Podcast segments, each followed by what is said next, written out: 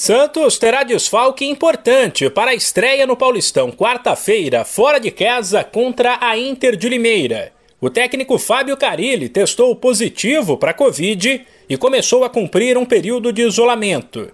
Ele está assintomático e a entrevista que seria dada pelo treinador nesta segunda foi cancelada. Com a proximidade da estreia, fica a expectativa para saber qual será o ataque do Peixe.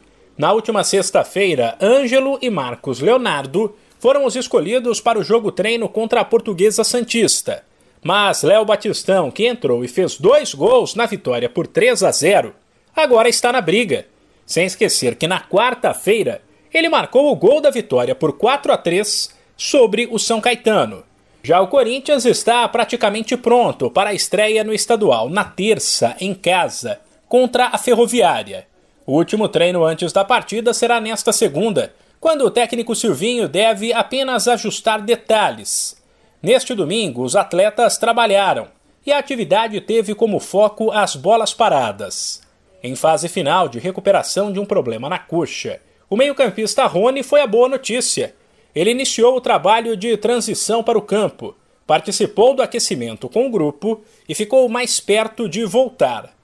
Por fim, o São Paulo, que será o último grande a estrear no Paulista na quinta-feira contra o Guarani, em Campinas, anunciou que Rigoni será o novo camisa 7, número que até o ano passado era usado por Rojas, que deixou o clube. Mas a grande notícia do tricolor está fora de campo.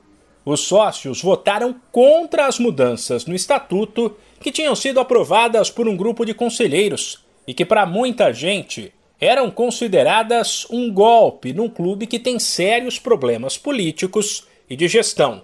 Por exemplo, o texto permitia a volta da reeleição para presidente, a ampliação do mandato dos conselheiros de três para seis anos e a possibilidade de conselheiros ocuparem cargos executivos sem remuneração.